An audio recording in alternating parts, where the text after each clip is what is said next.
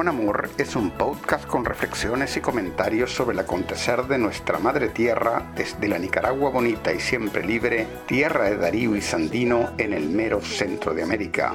Yo soy Jorge Capelán. Hemos crecido juntos trabajando. Estamos alojados en anchor.fm, la plataforma que democratiza la radio por internet poniendo la producción de contenidos al alcance de todos y todas.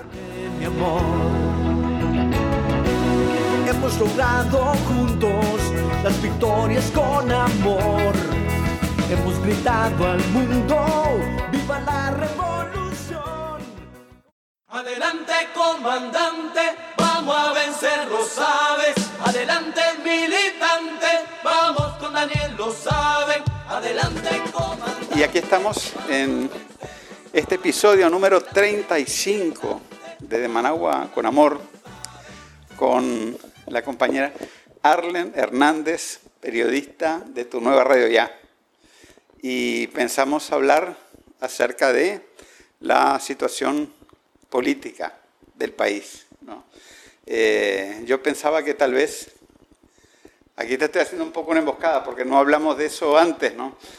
pero hablar un poco de la situación de cara al año que viene, que es un año electoral, en todas estas condiciones tan raras pues, que está atravesando el mundo. ¿no? Pero bueno, bienvenida Arlen y adelante. Muchas gracias, pues encantada de estar compartiendo con ustedes en esta noche bonita, luego de que hemos compartido una sabrosa sopita de frijoles, tengo que decirlo, apreciarlo y reconocer que Jorge es un buen chef.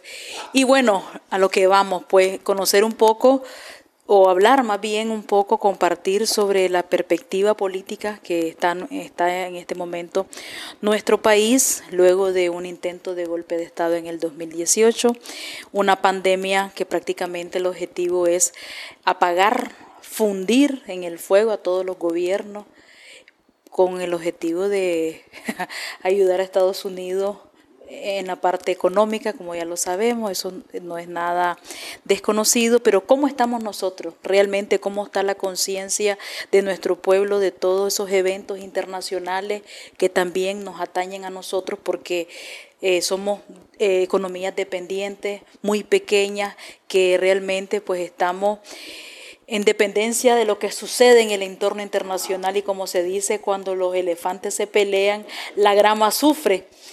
Entonces, es decir, reflexionar un poco de cómo estamos, Jorge. Claro, claro. Está muy bien. Este, bueno, empecemos con, empecemos con el tema de la pandemia, pues, ¿cómo está la cosa en la calle?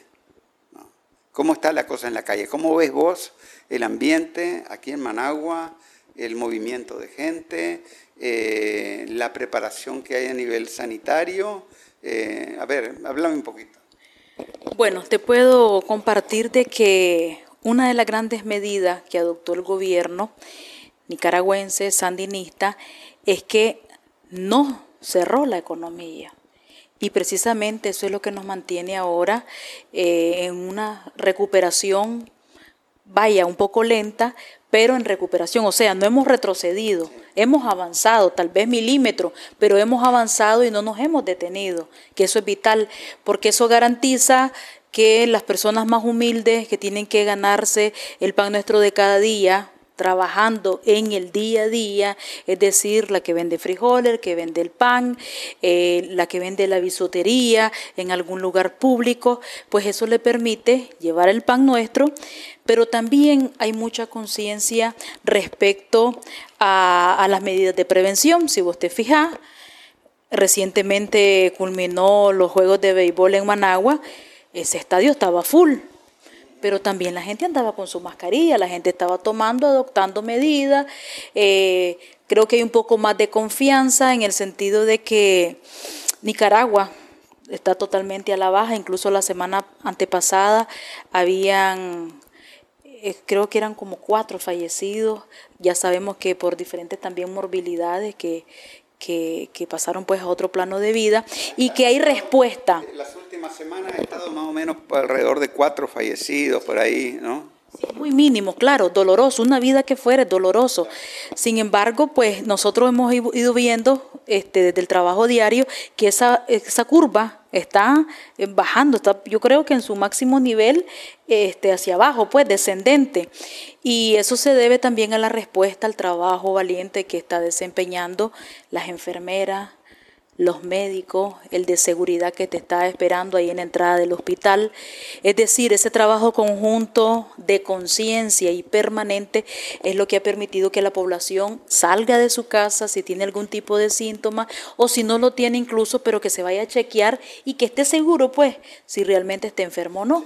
Eh, también tomemos en cuenta que durante un buen tiempo, a partir del 11 de marzo, a la fecha, los medios de comunicación internacional jugaron un papel este, de miedo, inocularon mucho miedo en la gente. Y pienso también que hubo una exageración, incluso en algunas informaciones, claro, pensadas de antemano, para que la gente se quedara en la casa y destruir las economías. Así de sencillo. O sea, alguien tenía miedo de salir a la calle, no salía de su casa y ¿qué pasaba? Eh, el taxista no agarraba cliente, el que está, el comerciante que está en el mercado no, no tenía aquí en la familia que le iba a comprar, ¿me entendés? Entonces, de alguna manera u otra, a través de diferentes ejes, votar las economías. Entonces, de esa operación psicológica militar de la que se habla incluso a nivel internacional y que jugaron muchos medios de comunicación al servicio del gran capital, eso este, ha, ha provocado también, bueno, este, todo lo que hemos visto en los países y cómo se ha descubierto que jamás se estuvo en la capacidad de atender una situación como tal, porque el ser humano, la humanidad no estaba preparada para esto. Pero incluso ahora escuchaba, o más bien leía las declaraciones del presidente de la Organización Mundial de la Salud, según él alertaba a la población mundial de que se avecinaba otro virus igual o peor que este, pero ya sabemos como lo hemos comentado y sabemos que la OMS responden a los grandes dueños de la, farma, de la farmacéutica, la industria farmacéutica. Sí, ahora, fíjate que este, parece que alguna lucha interna debe haber ahí en la, en la Organización Mundial de la Salud, porque al mismo tiempo hoy me enteré que al epidemiólogo sueco que diseñó la estrategia de Suecia, que está basada, muy similar a la estrategia nuestra. Inmunidad de rebaño. Inmunidad de rebaño. El problema creo yo que los suecos tenían toda una atención a los viejos ya muy privatizada. ¿no? Entonces ellos no pudieron, o sea, no, no estaban, los hogares de ancianos no estaban en buen estado, ¿no? en buenas condiciones, y, y dejaron morir mucha gente. ¿no? Incluso, o sea, personal que iba y venía de un hogar de anciano al otro y, obviamente que iba eh, eh, eh, transmitiendo el, virus, ¿verdad? Y, además también formas de atender o de no atender, o sea, mucho privilegiaban mucho dejar que la persona se muriera práctica en muchos lugares, ¿no? Entonces, por eso los suecos tuvieron comparativamente con nosotros mucho más muertos, ¿no? Pero la, pero la estrategia de Suecia ha sido, o sea, ha sido muy, muy buena y hoy en día son uno de los países que está mejor en Europa. Ahora resulta que a este Giesecke, e, se llama Giesecke de apellido, el, el epidemiólogo ese, le dieron un puesto alto en la Organización Mundial de la Salud.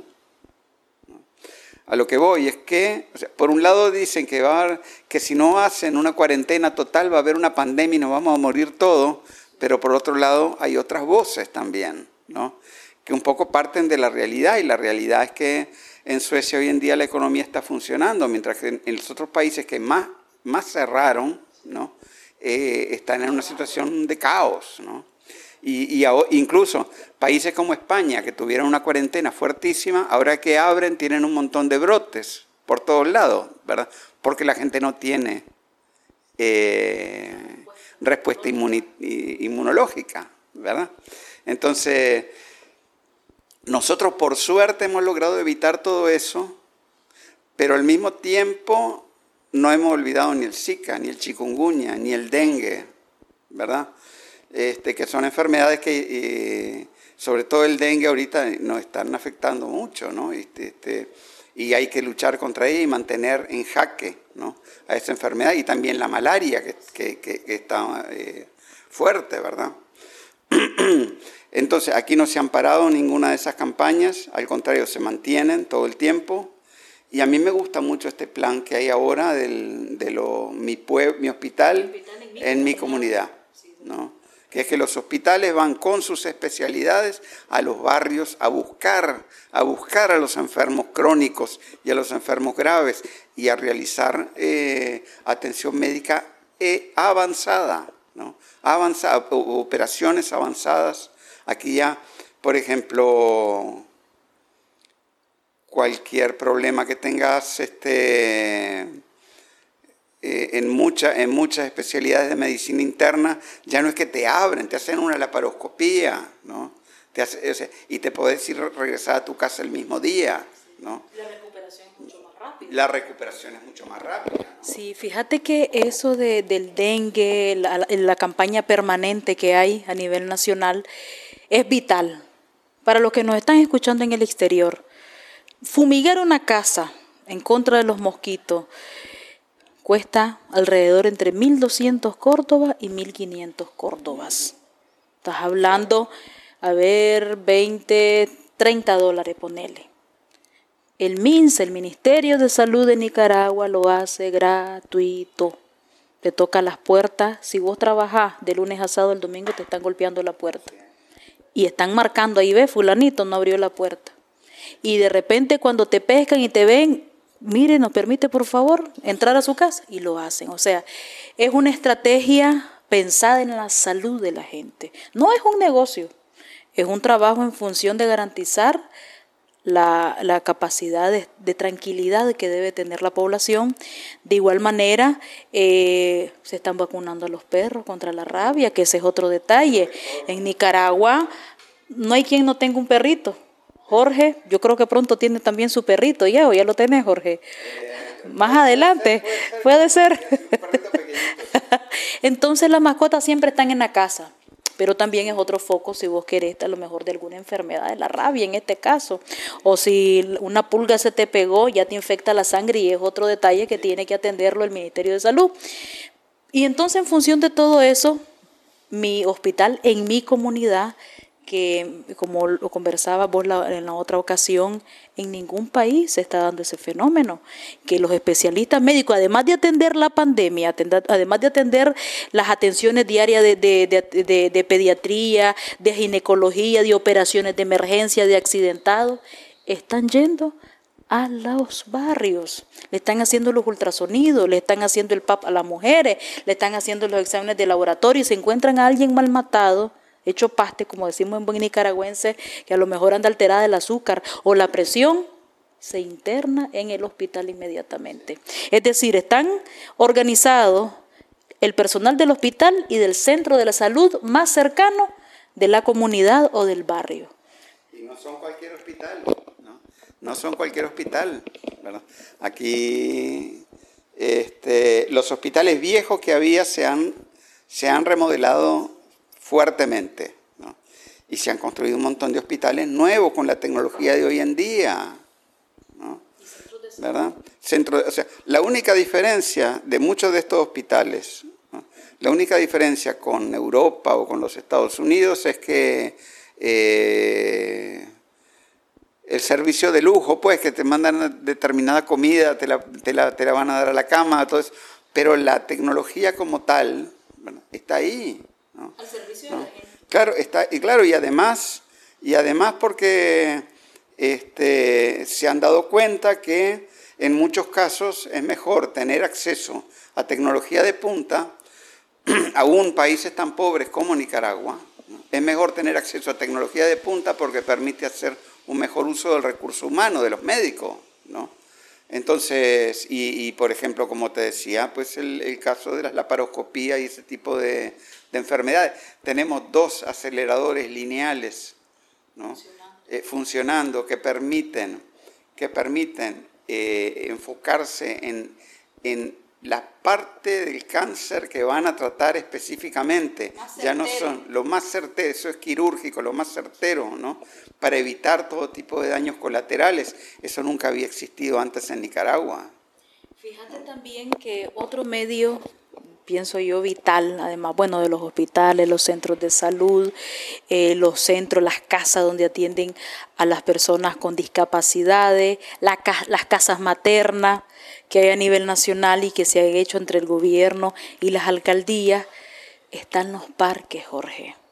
¿Qué representa para un niño para una niña, un adulto mayor, el que vos tengas un espacio donde irte a relajar, disfrutar, un parque acuático donde vos podés llevarte tu short, tu calzoneta, tu tanga, si no tenés pena, pues porque dicen que los nicas somos como tímidos, pues, y es verdad. Pero bueno, eso te evita diabetes, te evita depresiones, te evita este incluso el comer mucho, el vicio a la comida.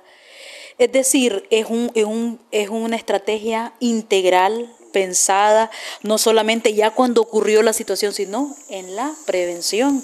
De igual manera, tener la medicina natural, que poco a poco se han venido construyendo y creando espacios alternos en los centros de salud y en los mismos hospitales para que esa persona que a lo mejor tiene reumatismo, hombre, se beba la, la, plantita que tiene en la casa o que se, se, cultiva de manera natural en el patio, en la comunidad.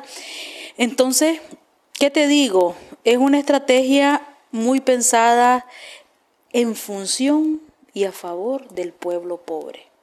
A ver, porque una persona que tiene recursos Incluso tienen casas en el exterior, tienen sus pasaportes listos, ocurre cualquier cosa, ya tienen su pasaje, tienen su casa allá. Es más, mucha de esta gente que representan el 20% de la economía nacional, que son los grandes peces gordos de los negocios, todos sus billetes van para otro país, van para Estados Unidos, no los tienen aquí, no los tienen aquí. Y ahora, viste, este José Adán Aguirre dice declinando de la de, de, la, de, ser presidente y esto que lo otro, pero particularmente creo de que es una, una salida en donde él se está curando en salud, hermano. ¿Vos qué pensás, Jorge? Para, el, público, para el público que no, que tal vez no vive en Nicaragua, ¿verdad? Incluso también tenemos público que no conoce mucho de Nicaragua, entonces recién está este, estrenándose, ¿no? Hay que explicarles que José Adán Aguirre es uno de los directivos, él era el, presidente, tenía 13 años de ser presidente, más o menos como, como Daniel, ¿verdad? Como el comandante, ¿verdad? 13 años de ser presidente del COSEP, o sea, de la patronal, Consejo Superior de la Empresa Privada. Este, y durante, pues más o menos desde el 2008, 2009, ¿no? hasta el 2018, más o menos como 10 años, 11 años, hubo un cierto entendimiento pues, entre el, gobierno sandinista y ese sector de la empresa privada que básicamente era... Eh, eh, claro, había, había todo un modelo, es cierto, había todo un modelo ¿no? entre los trabajadores, el Estado y la patronal, ¿verdad? para discutir, ponerse de acuerdo en todos los aspectos de la política económica. Incluso no había ninguna política importante que no se discutiera de manera tripartita. ¿no? Pero básicamente el acuerdo con estos señores del gran capital de Nicaragua era básicamente este, paz política a cambio de promover el desarrollo y el crecimiento del país. ¿no? Y a ellos ganaron mucho. O sea, Nicaragua durante esos 10 años ¿no? Eh, recibió, creo que fueron 100 mil millones de dólares en crecimiento, ¿verdad? Y, de esos 100 mil millones de dólares yo he escuchado, creo que le escuché, no sé si al compañero Gustavo Porra, decir que 70 mil se lo habían quedado ellos de ganancia. ¿no? Aún así, aún así, los niveles, los niveles de, bienestar económico del pueblo nicaragüense pues, mejoraron dramáticamente. O sea, en el año 2018 Nicaragua era otro país muy distinto del que había antes del 2007. ¿Verdad? Ahora, estos señores que no se quejen, que no digan, ellos, a ellos les, les, convenía ese, ese, arreglo, pero parece que no les convenía tanto porque esa gente pensaba más en su plata en las Islas Caimán, ¿no? o en Suiza, o en la isla de Isle of Man en, en, Inglaterra, ¿verdad? O, en ciudades mágicas. Exactamente, ¿verdad? ¿No? Este, entonces, eso, ¿verdad? Ellos pensaban más en su, en su, en su relación ¿no? con la especulación financiera que en su relación con la economía del país. Pero ¿qué es lo que pasa? ¿Qué es lo que hizo el frente? ¿Y qué es lo que hizo el frente bajo el liderazgo del comandante Daniel? Aprovechar esos 10 años para empoderar económicamente al pueblo, para darle título de propiedad a la gente, para apoyar y desarrollar todo lo que es la, empresa asociativa, cooperativa, familiar, comunitaria. Aprovechó esos 10 años para construir las mejores carreteras de toda América Latina aprovechó para darle luz al... Ya hoy en día, o sea, Nicaragua tenía como el 50% de cobertura, más o menos por el año 2007, ¿verdad? Más o menos la mitad de la gente tenía luz, ¿no? O tal vez un poquito más de la mitad.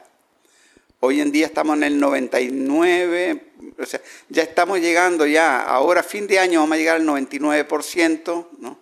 Porque los últimos por ciento son los más difíciles de darle luz a la gente, porque se trata de llegar a comunidades bien aisladas, en las profundidades del campo, con paneles solares, muchas veces con cosas, eh, tecnología incluso más caras, ¿no? Y, exactamente, pero ya hoy en día tenemos prácticamente 100% de la población con luz, ¿no? Y si antes era como un 40%, este, que tenía mm, eh, aguas, este, saneamiento, eh, agua, alcantarillado, ¿no? Agua servida. Hoy en día es una mayoría de la población, ¿no? Entonces. Claro, claro, claro. Entonces, vez en la historia de Así es. Ahora, el Frente lo que hizo durante esos 10 años fue aprovechar, no solamente quedarse ahí cruzado de brazos y decir, bueno, tenemos crecimiento económico, los negocios están funcionando y algo de plata nos llega a los pobres. No, el Frente no fue tonto. El Frente utilizó, utilizó esos años de paz social ¿no? para poder empoderar al pueblo y llegar a una situación en la que el pueblo le quitó el poder económico decisivo a la oligarquía aquí en el país. ¿no? Entonces, estos señores del COSEP, ¿no? de pronto de la noche a la mañana en abril de 2018 se dieron vuelta y se volvieron golpistas y empezaron a vociferar y empezaron a decir que había que derrocar a la tiranía. ¿no? Este señor, Chanito Aguirre, ¿verdad? presidente del COSEP, que ahora dice que no se va a presentar de candidato. Y, esos señores llevan ya dos años tratando de hundir la economía de Nicaragua y no lo han logrado. ¿Y por qué no lo han logrado? No lo han logrado sencillamente porque ya no tienen el poder decisivo. o sea, claro, controlan algunos bancos, ¿no? pero sobre todo lo que tienen son cuentas en Suiza, cuentas en los paraísos fiscales. A saber qué vine andarán haciendo, traficando y lavando y triangulando fuera del país. Entonces, como, perdieron su, su relación con esta sociedad real, entonces ahora ellos están en el patético, patética condición de, ser meros peones de la embajada estadounidense. Ahora, este señor dice, en el, Charito Aguirre esta semana dijo que él no va a presentar su candidatura para el próximo periodo del, del COSEP se hizo una autocrítica, dijo, se hizo una autocrítica por haber sido aliado del gobierno durante 10 años, ¿verdad? Este, ¿Qué lectura haces vos de esto? O sea, ¿qué es lo que vos crees que va a pasar con... ¿Por, qué hace esto Chanito Aguirre hoy en día? Eh, ¿Qué es lo que vos crees que, que, se puede esperar para el año que viene? Mira, hay que pensar en todo. Incluso este, quiero responderte eh, con algo que decían por ahí fuentes muy confiables de que el embajador de Estados Unidos, junto con la alta jerarquía de la Iglesia Católica y estos que son aprendices de, de politiquería, que estaban reunidos y que los fondos que Estados Unidos siempre ha estado virtiendo sobre Nicaragua para boicotear este gobierno van a ser transferidos a través de la iglesia. Eso es lo que se dice a grandes voces, ¿verdad? Si no es verdad, bueno, que la historia lo juzgue y que hagamos una revisión en la historia, quiénes han sido ellos siempre. La postura de José Adán Aguirre, a mí me parece de que cuidado, cuidado, también va a pelear el hueso por ser candidato a presidente. No se puede descartar porque ellos son unos ambiciosos. A ver, con, con el modelo tripartito, el diálogo y consenso que vino promoviendo nuestro gobierno para garantizar la estabilidad del país en el plano social, económico y político, ellos siempre trataron de boicotearlo, a pesar que ellos tenían los mejores réditos grandes exoneraciones. Cuando ya en la, ya en la, Asamblea Nacional se presentaba un proyecto de ley y ahí iba el proceso de consulta, cuando las diferentes eh, expresiones que tenían que dar su, su visto bueno o, argumentar o apoyar o no eh, las diferentes leyes, únicamente cuando veían que iban a quitarle billetes, él llamaba y tenía esa facilidad de decir, bueno, voy a hablar con la compañera Rosario, con la vicepresidenta. O sea, esa facilidad tenían en función este gobierno de garantizar la estabilidad, la paz. Incluso ellos tenían exoneración y como lo decía en, su momento el comandante Daniel en un mensaje a la nación, ellos tenían exoneraciones, pero ellos tenían el compromiso de crear empleos dignos, pero ellos no lo hicieron. Ellos siguieron contratando con una paga abaratada totalmente, muchas veces no pagándoles el seguro social, los contrataban tres meses o disque prueba tres meses y después ya los corrían y venía otro por la misma necesidad y no pagaban impuestos. Recordemos también, hay que recordar lo que hacía la prensa, exoneraciones y eran ya y camionetonas las que llevaban a sus casas. Entonces, ahí está la historia. Yo no miento. Entonces, esta postura ahora de José Adán Aguirre podría ser que él se vaya a tirar a algo. A mí que no me diga que no, porque él siempre ha sido un ambicioso. Yo lo veía cuando íbamos a la mesa del salario mínimo, que son dos veces al año de acuerdo a la ley, tomando en cuenta eh, la inflación más, la, el, el avance económico del país. Ellos siempre se oponían a que el trabajador se le aumentara el salario. Siempre se opusieron, ¿por qué? Por garantizar el dinero en sus bolsillos. O sea, ellos no iban a dejar de comprarse una casa en el mar por darle al trabajador lo que realmente merece por su trabajo. Y ya ves, no pagaban impuestos estaba lo del asunto de la concertación tributaria. ¿Te acordás que tanto había estires y encoge porque ellos no querían soltar billetes? Y aún así, cuando el gobierno le daba grandes facilidades, miremos ahora cómo ellos están actuando, que ni siquiera están abriendo los créditos para, para, para, crear nuevos empleos, para fortalecer la micro, pequeña y mediana empresa. Solo te, dan la tarjeta de crédito, que es para que vos te, te refundas, como decimos popularmente, pero no necesariamente para, para, para procurar un empleo o más negocio en el país. Sí, aquí todavía una, una digamos, un área en la que tenemos que avanzar en tener más poderes en la finanza, ¿no? Estos bancos, la verdad que son, este, son totalmente eh, oportunistas y porque digo oportunistas porque cuando fue el golpe eh, prácticamente todos los bancos privados se pusieron del lado de los golpistas.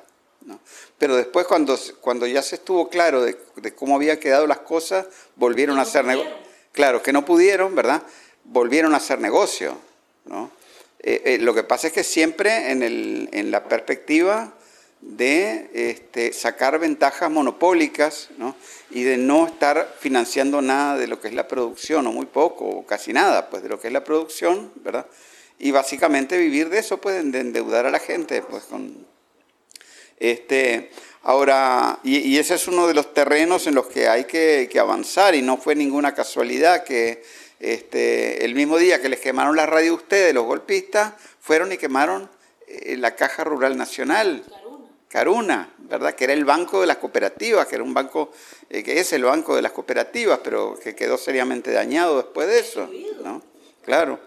Este, pero eso era por qué, bueno, porque yo, lo, yo en su momento yo lo escribí, ¿verdad? Que solamente a un narco o a un financiero se les puede ocurrir quemar, ¿no?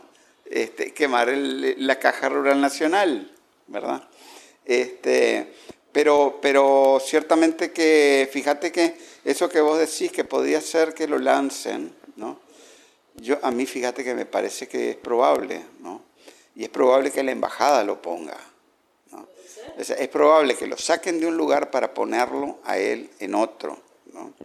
Y yo diría, tiene toda la pinta de ser un agente al servicio de los Estados Unidos. ¿no? Total, ¿no? Total, ¿verdad?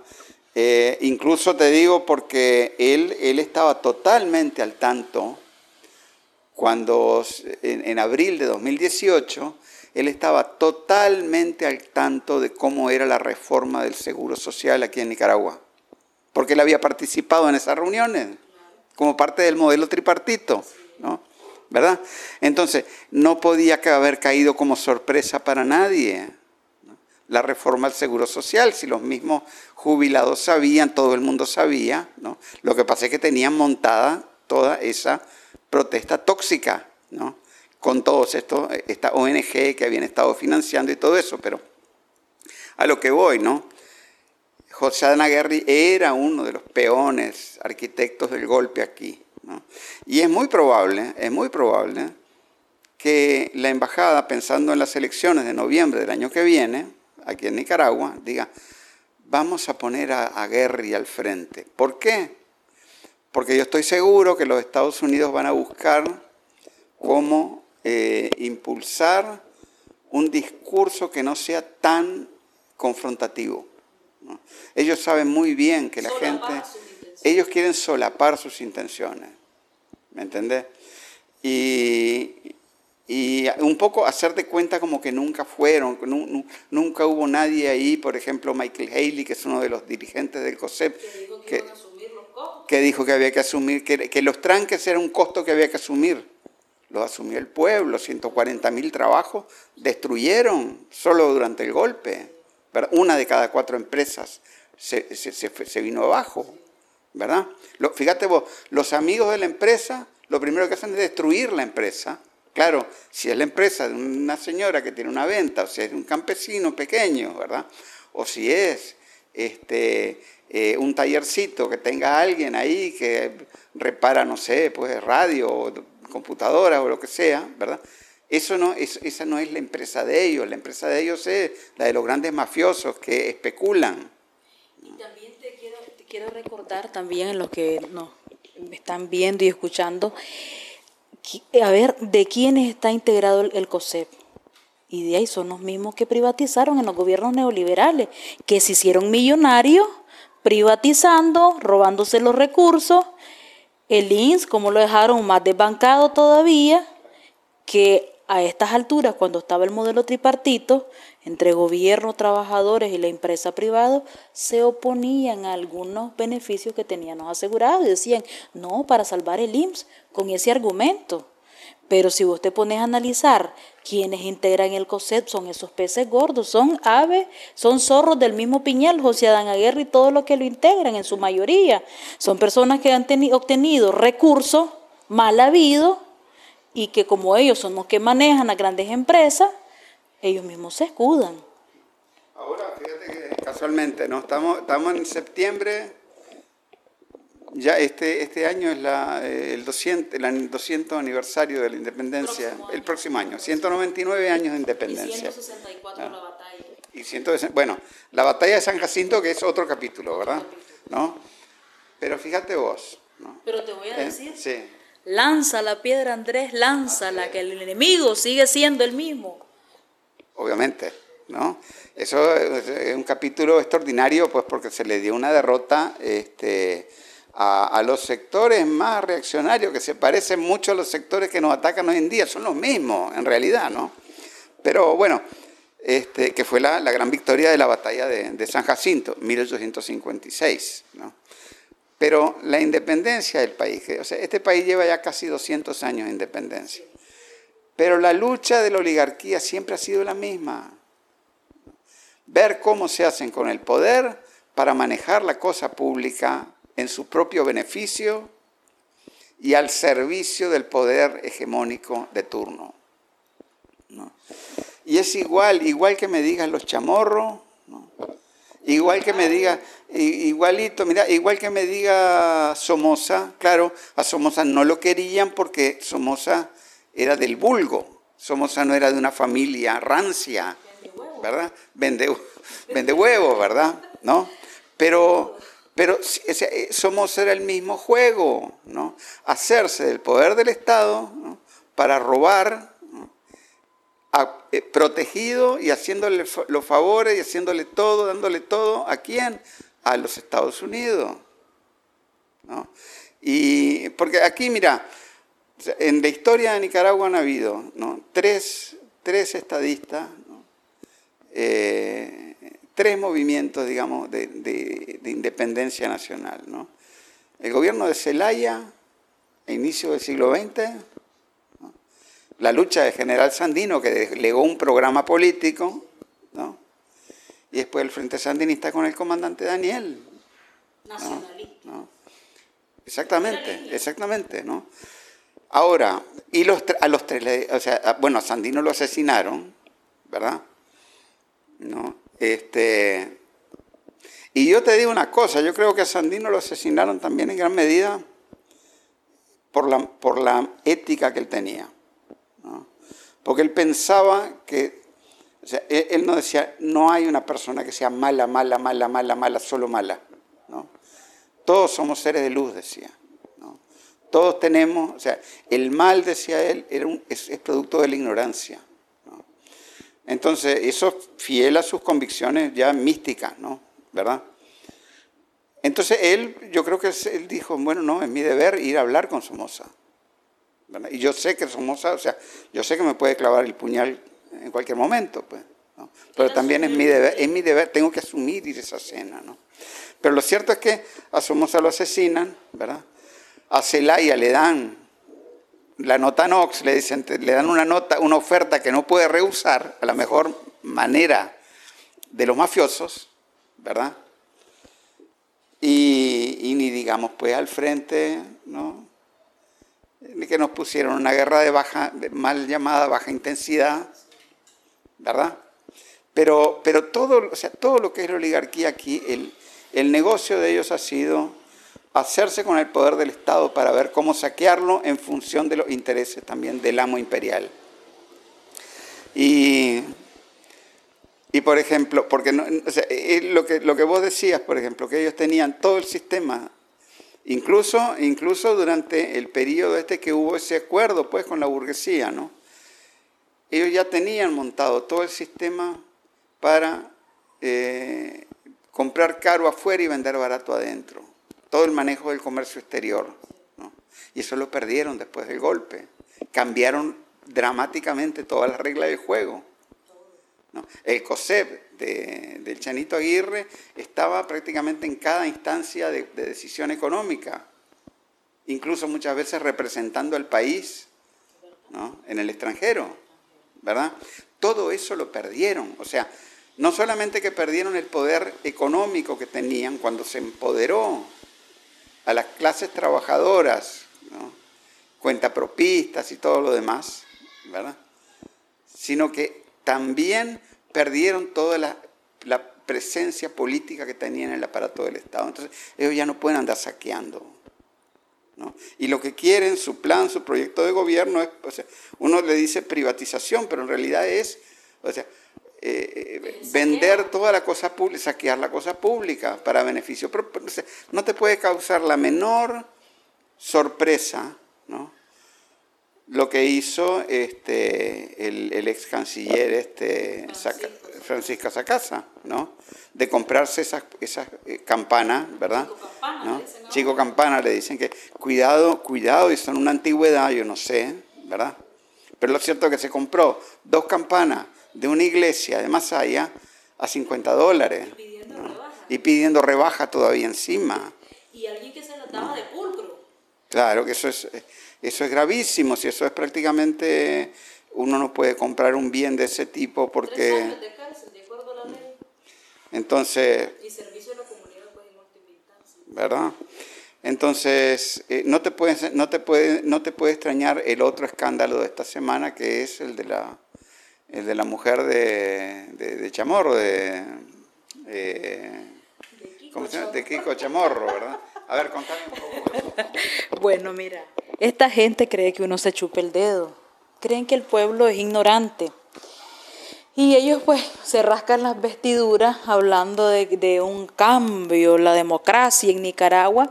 Y lo que todo el mundo sabe es que lo que buscan es dinero, ganancia, seguirle el juego a los Estados Unidos, como todo vende patria, o peleles, como le llamaba Sandino.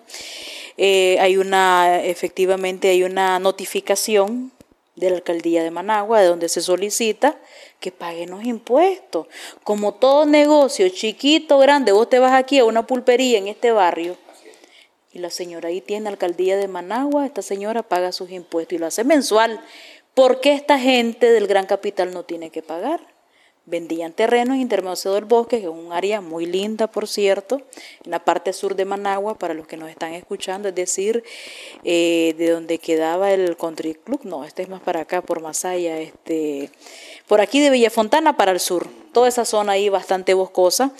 Ellos pues tienen ahí esos terrenos, incluso hay un restaurante muy caro, por cierto, si te bebes ahí alguna helada, pagás 4 o 5 dólares, muy caro. Es decir, es para un nivel económico de alguna persona que vaya ahí alto. Entonces ahí quienes compraban terreno son personas que manejan el billete.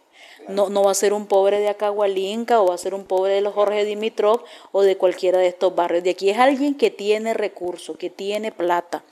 Entonces, ellos decían en una primera instancia argumentando que no, que no habían vendido.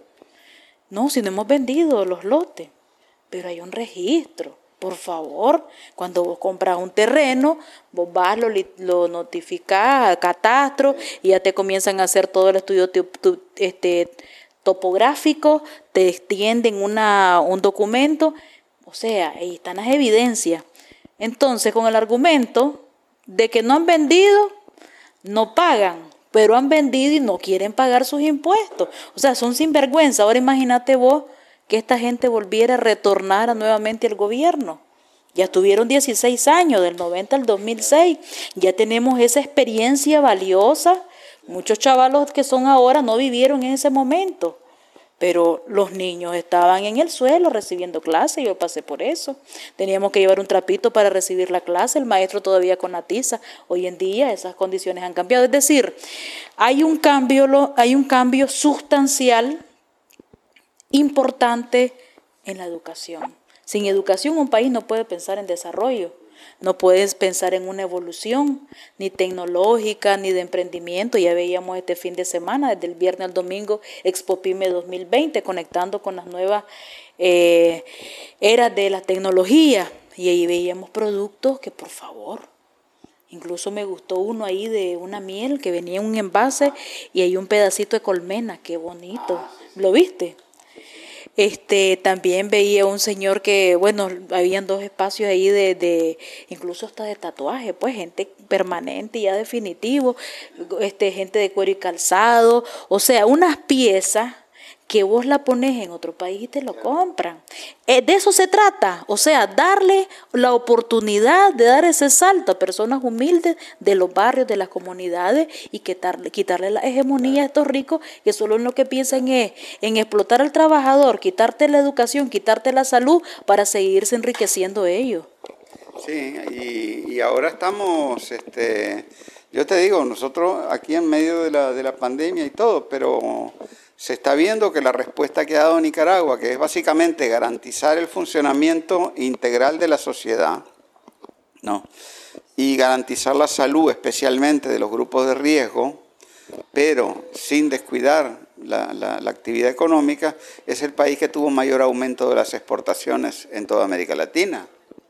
¿no? ¿Cómo y eso, eso? ¿no? ¿Y cómo lo explicás? Bueno, lo explicás porque la política de encerramiento que siguieron los demás ha sido nefasta.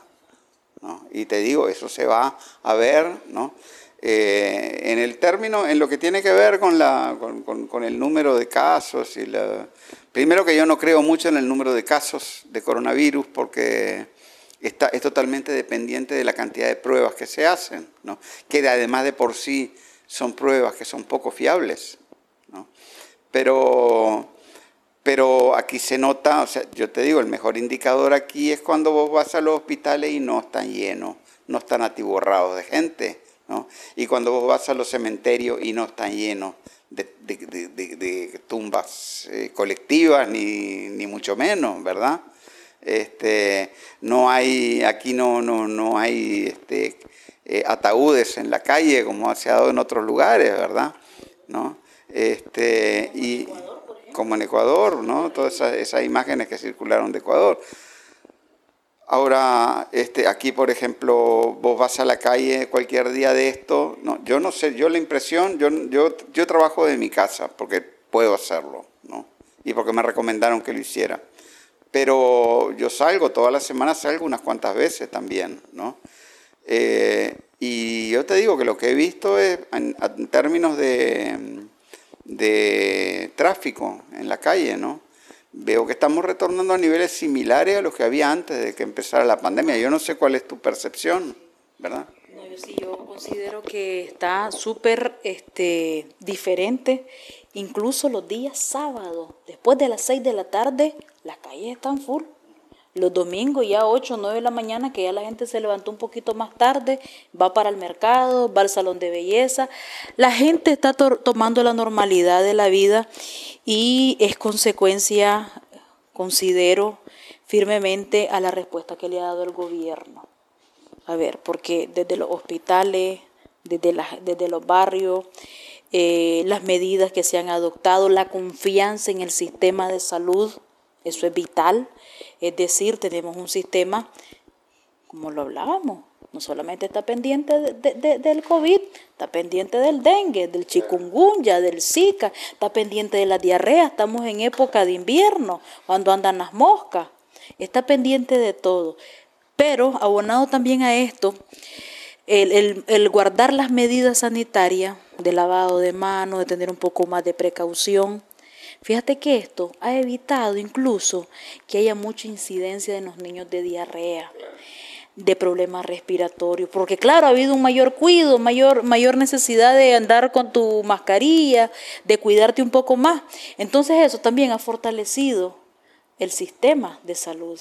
Es decir, no lo colapsás porque, claro, este, están, están atendiendo las emergencias, los accidentes, pero también están yendo al barrio.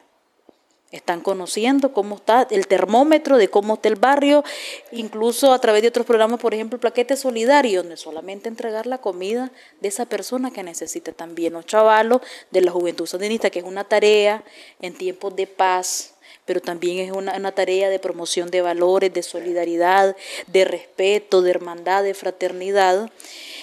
Están, detectan, ay no, que no puedo salir porque estoy enferma. Inmediatamente te mandan al médico y si no tenés con qué trasladarte, viene todos con vos y te manda una ambulancia o te manda al médico a ver, señora, qué es lo que usted tiene.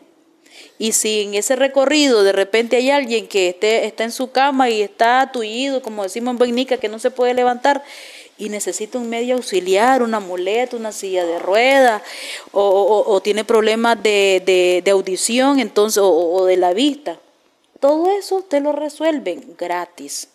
Es decir, los recursos del Estado están en función de la gente pobre, de los que menos han tenido. Y de acuerdo a la historia, si nos vamos a la historia y tenemos conciencia de la historia, el único gobierno que aquí ha hecho algo por los pobres es el Frente Sandinista. Y eso nadie lo puede negar, Jorge. Sí, sí, eso, este, eso, eso es así, ¿no? Yo, otro elemento, yo creo que es muy importante eso, ¿no? Que este, aquí la prioridad de todas las políticas sociales y todo eso es eh, para combatir la pobreza ¿no? y, para, y para ayudar precisamente a los sectores populares, ¿no? Eh, creo que eso, eh, sin, eso sin este, descuidar al resto, pero sí dándole el papel prioritario a los sectores populares. ¿no?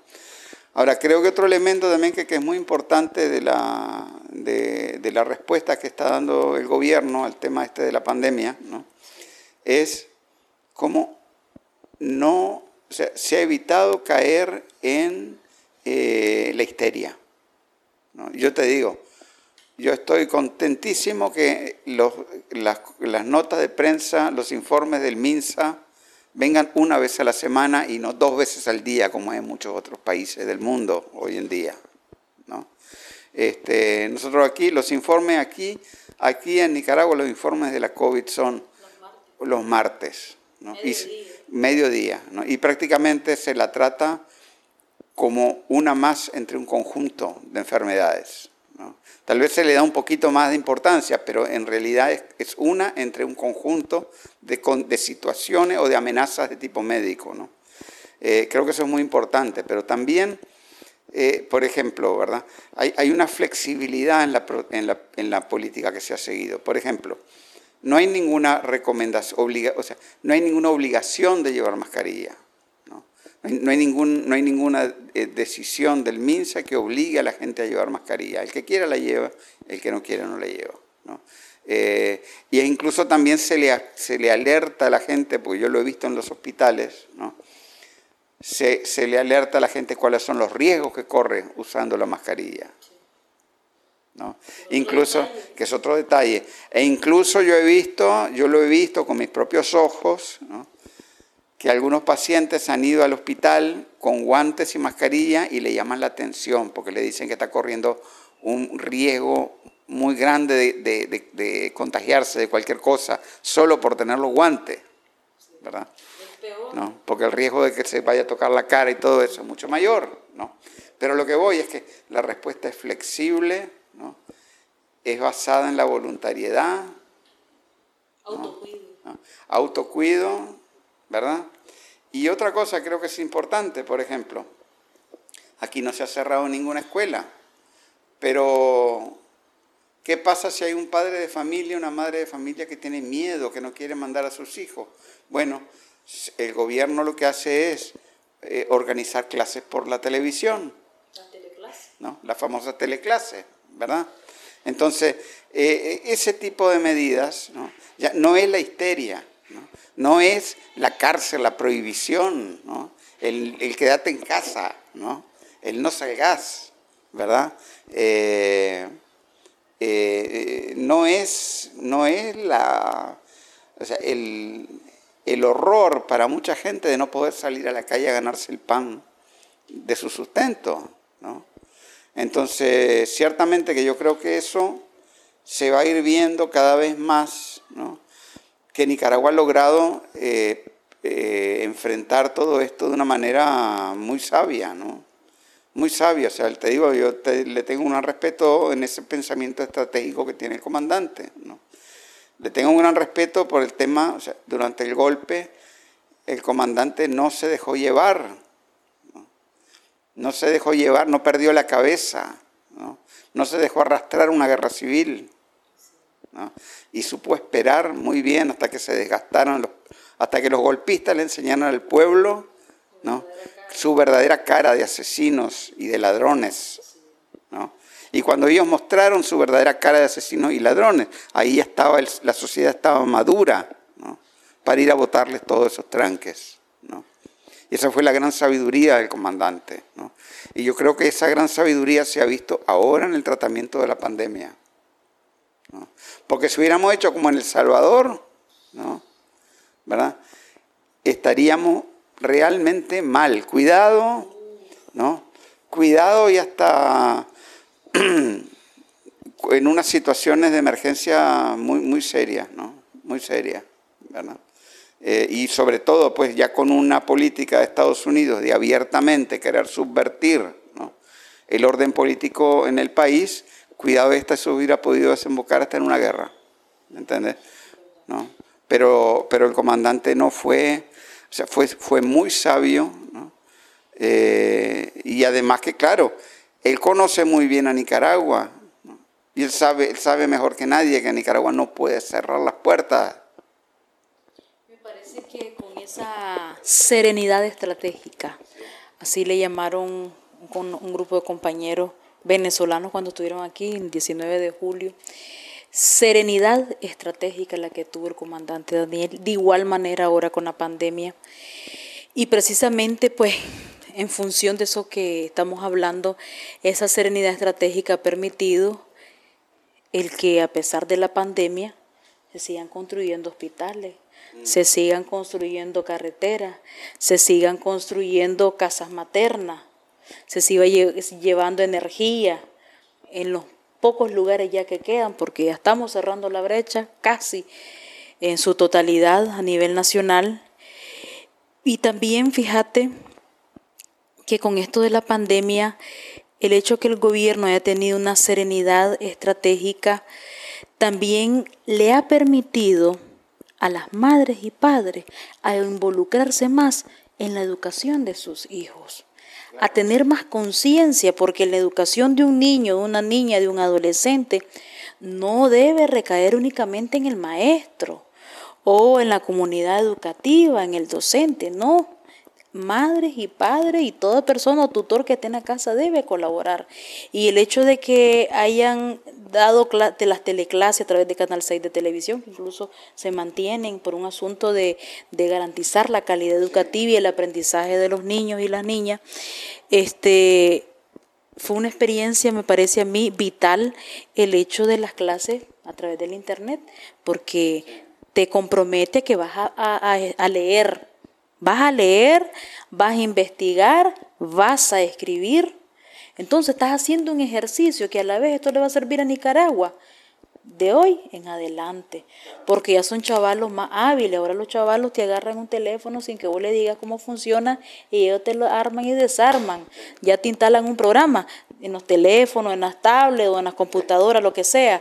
Entonces, todo lo que se ha hecho pienso que ha sido muy positivo sus resultados.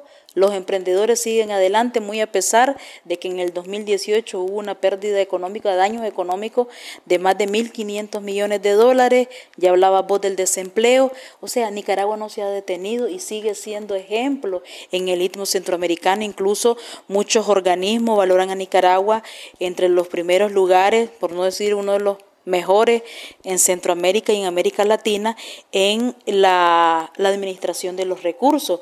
Cuando, por ejemplo, los bancos, el BES y el Banco Mundial han destinado fondos, recursos para Nicaragua o a través del SICA, Nicaragua es uno de los países que está en primera línea, en los primeros lugares y de manera transparente.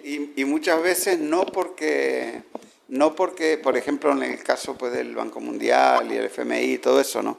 No porque sean, este, no porque su política sea amiga de Nicaragua, sino sencillamente porque Nicaragua funciona mucho mejor a ese nivel, a nivel de ejecución de proyectos, a nivel de entregar cuentas, ¿no?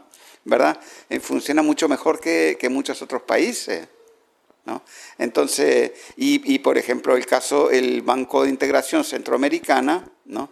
Que es un banco o sea, formado por plata de los, de los Estados miembros de la comunidad centroamericana, ¿verdad? que no está financiado por Estados Unidos ni por nadie más, ese banco, que en realidad es un banco que funciona más como lo que debe ser un banco, obviamente a Nicaragua no le puede andar negando préstamos, si Nicaragua es un excelente cliente, Nicaragua, o sea, la plata que presta la ejecuta, ¿no? satisfactoriamente y en tiempo, ¿no? Y además puede probar que su economía se desarrolla con esas inversiones, ¿no? Entonces, claro que ese tipo de cosas ayudan mucho. Yo pienso, yo pienso en todos los países que son más o menos como Nicaragua, en América Latina, en Centroamérica obviamente, en el África, en, muchos otros lugares, ¿verdad?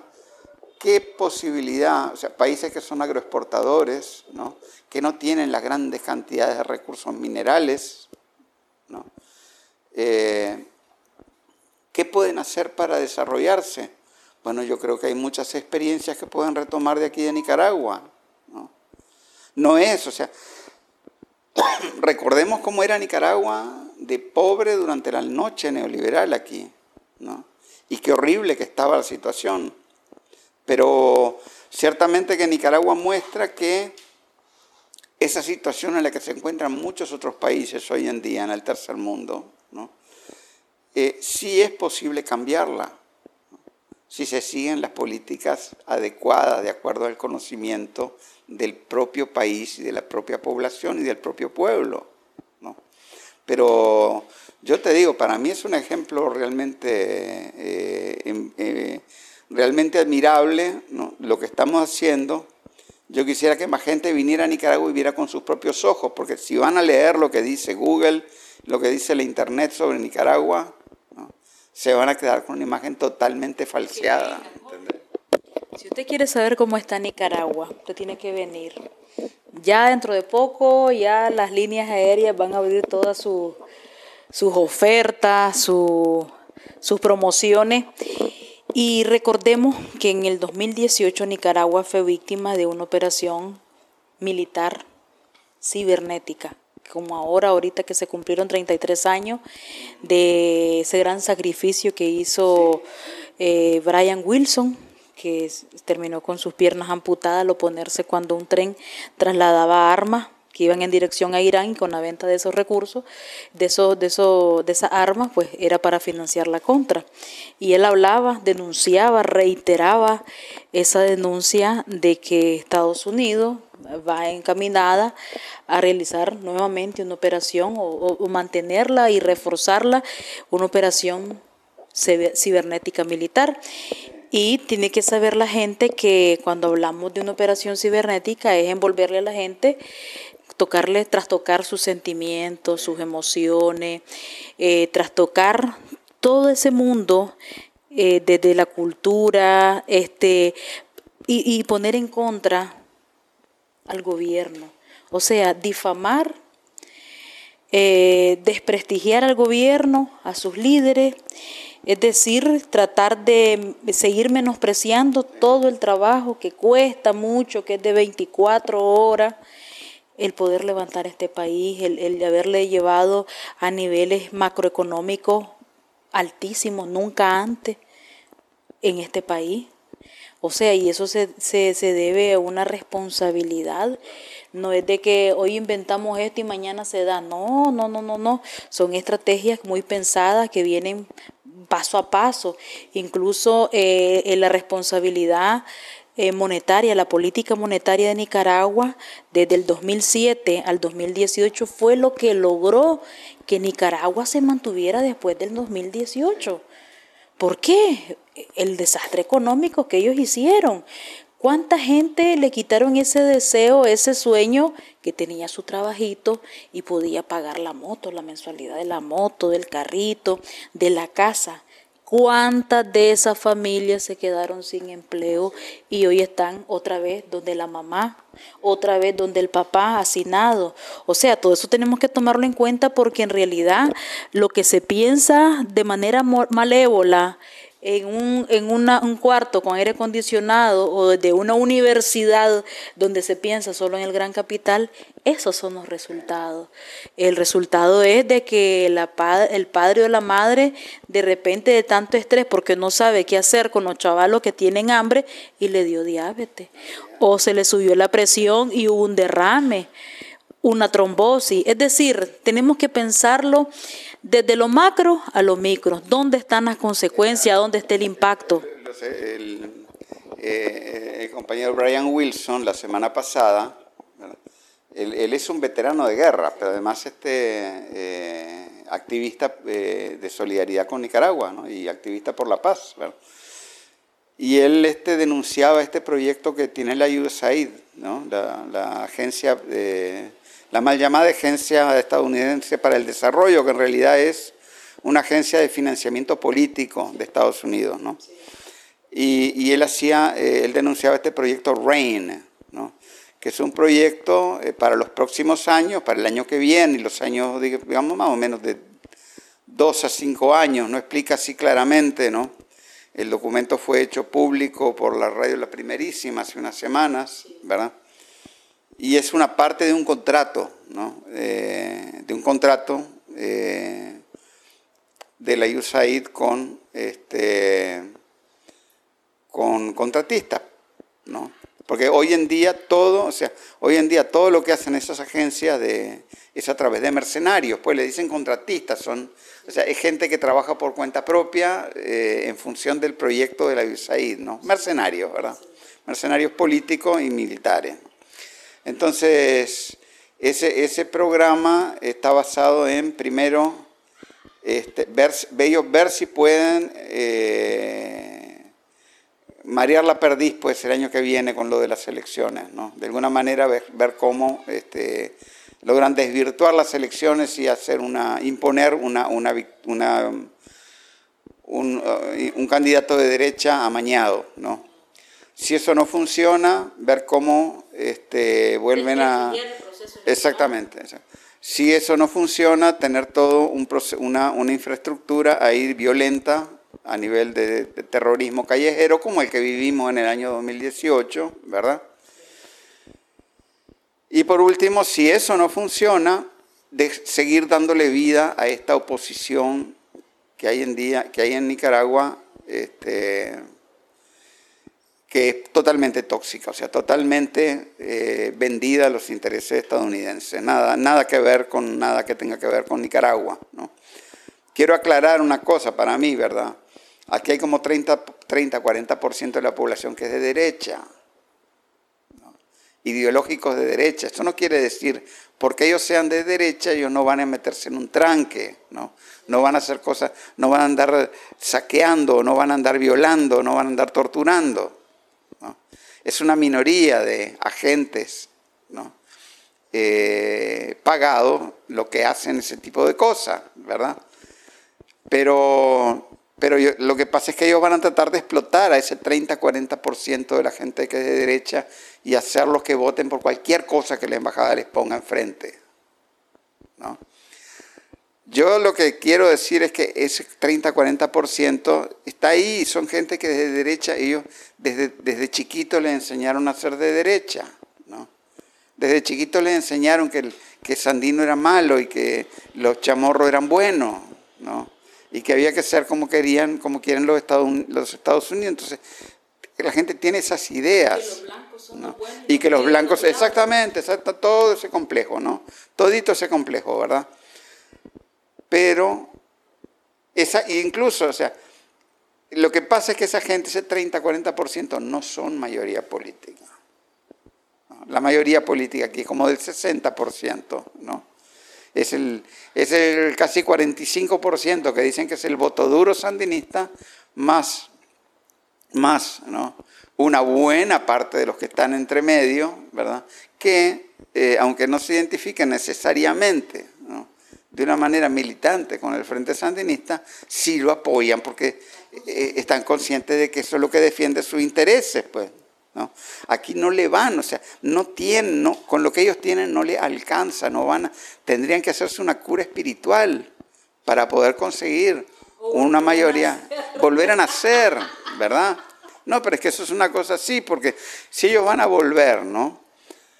Eh, te digo, ah, estuvo circulando un plan, un plan de gobierno de los tantos que deben estar circulando ahí por la derecha, ¿no? Un plan de gobierno de la, de la, de la unidad azul y blanco, ¿no? Que yo creo que es, este, es probable que así resulte el año que viene, ¿no? Ellos van a hablar de pobreza, combate a la pobreza. Por favor, ¿quiénes están haciendo combate a la pobreza? Aquí el Frente Sandinista, ellos nunca lo hicieron, pero bueno, van a hablar combate a la pobreza, medio ambiente, derechos de la mujer. Por favor, ¿quién puso aquí el 50% de elección de hombres y mujeres a todos los niveles?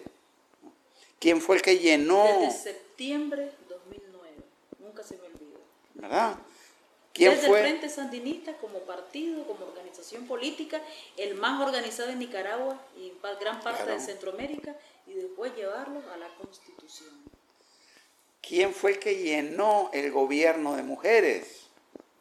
Frente Sandinista. Mira, hoy, hoy, hoy. Yo me siento como el guadalupano ahorita. Hoy nombraron una nueva viceministra del Interior.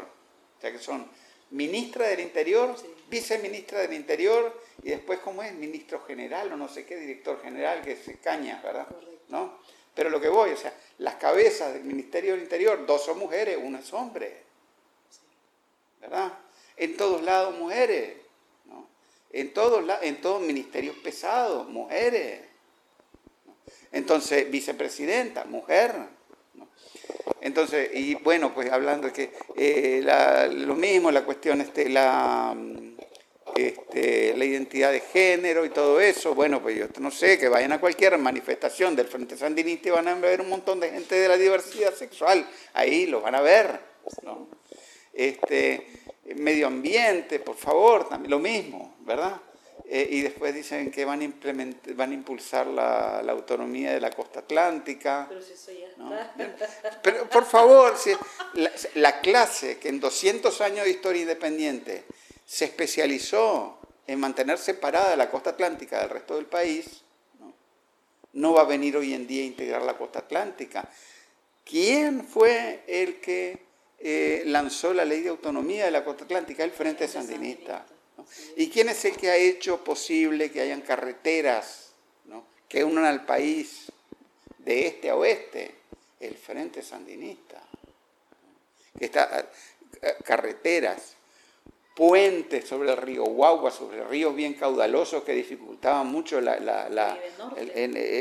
los contactos con el Caribe Norte, ¿verdad? Las carreteras hacia, el río San Juan, ¿verdad?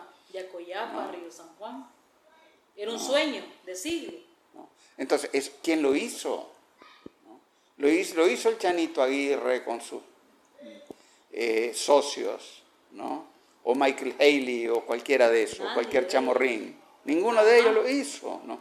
Entonces, pero bueno, claro que con la propaganda cualquier cosa se puede vender como algo apetecible para algunos, ¿no? Yo no creo que puedan engañar a todos, pues, ni, porque además nosotros ya sabemos cuál es el tipo de mentiras que nos van a querer mentir. Pero entonces la cosa es que ellos, los primeros tres, cuatro puntos del, plan de, supuesto plan de gobierno de ellos, son todos, no habla nada, no habla de dictadura, no habla de régimen, no habla del dictador, no habla de nada de eso, ¿no?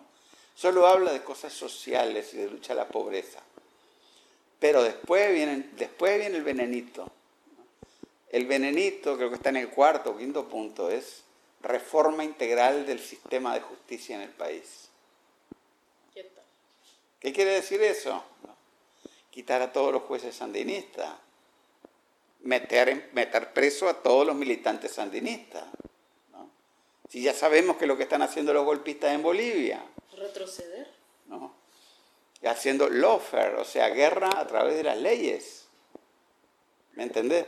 Entonces, esa ese juego ya la gente lo tiene bien. Yo creo que, este, claro que lo van a, van a impulsarlo con mucha tecnología y con mucha eh, agresividad, ¿no? pero yo creo que... Más motores. Claro, lo que pasa es que con esas cosas también ellos activan a la base sandinista, obviamente, ¿verdad? Y también el, el asunto es que la gente aprendió qué fue lo que pasó aquí en el 2018. Se estima, Jorge, que para hacer el intento de golpe de Estado, que no pudieron ni podrán, ellos instalaron o pusieron en función más de 100.000 motores a través de el Facebook, más de 25.000 a través de Twitter y entiendo que más de 45 motores este, a través de Instagram. Es decir, son, son matrices cibernéticas que no necesariamente una persona la que esté escribiendo ahí, ellos ya hacen su, su frase, son, ajá, los bots, eh, son frases ya hechas, imágenes manipuladas, es decir, para trastocar sus emociones y trastocar sus sentimientos.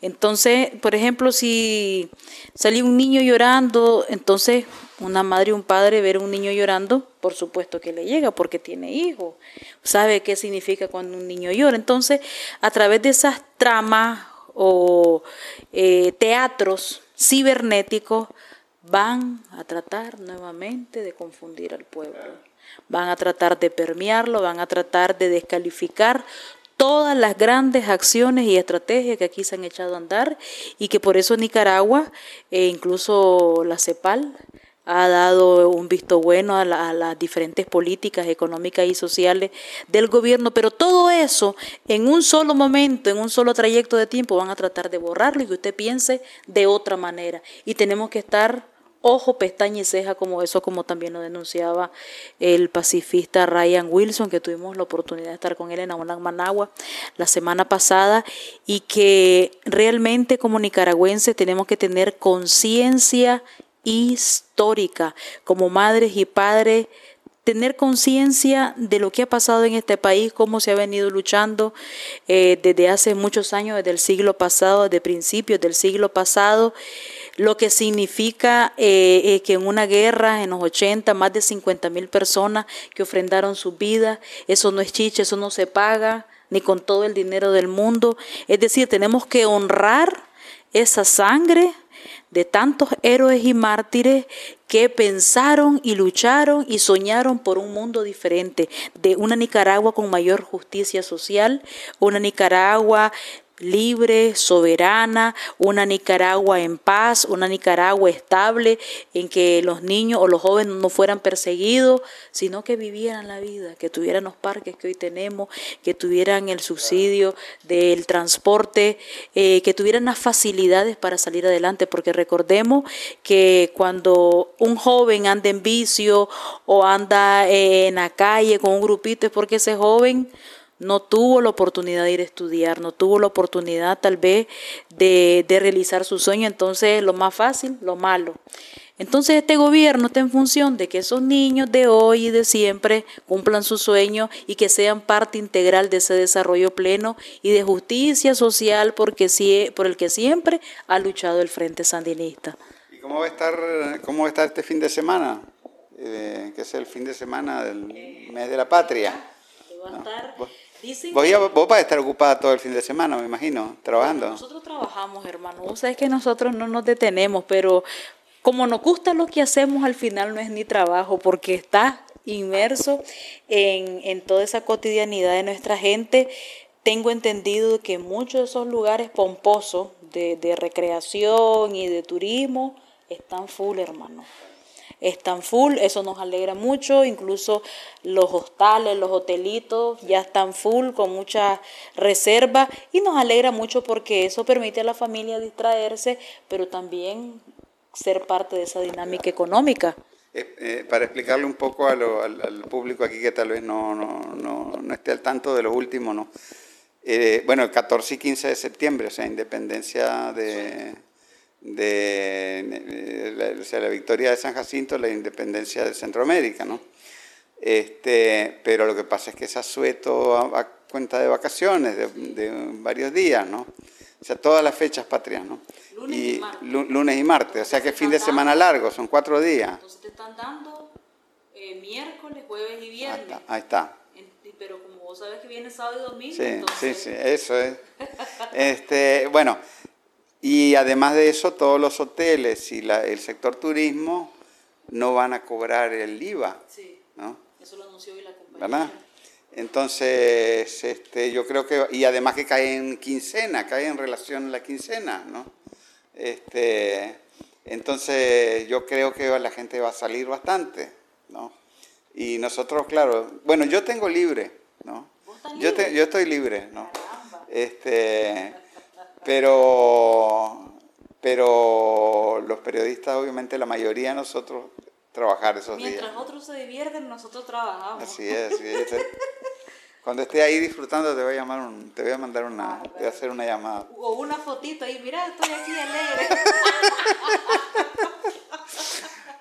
bueno, yo creo que hemos, ya hemos volado tapa un buen rato con uh, esta. a ver cuánto llevamos ahí, mira.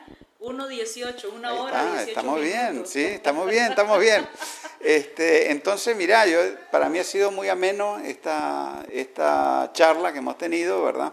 Este repaso que hemos hecho de la, de la situación del país y ya sabes, pues, que son muy bienvenidas aquí en cualquier momento a, de Managua con Amor. Excelente, me alegra mucho y te agradezco la confianza y la hospitalidad que me has dado, bueno, de compartir lo que vivimos a diario desde eh, de, diferentes ópticas, visiones y sobre todo me parece a mí eh, recalcar pues que, que el pueblo no es tonto y eso es importante, es un valor muy importante y que eso se ha demostrado y se va a seguir demostrando en lo que nos venga. Vienen las elecciones el próximo eh, noviembre del 2021. El Frente Sandinista sigue eh, honrando todos esos compromisos eh, que no se lograron del 90 al 2006, en esta segunda etapa se están logrando poco a poco, a pesar de las adversidades, a pesar de la pandemia, del intento de golpe de Estado, que no pudieron ni podrán. Y bueno, y los desafíos que vayan cruzándose en el camino, hay voluntad, hay serenidad estratégica, hay visión, hay mucha inteligencia y sobre todo amor por esta Nicaragua bendita y siempre libre. Bueno, muchas gracias entonces.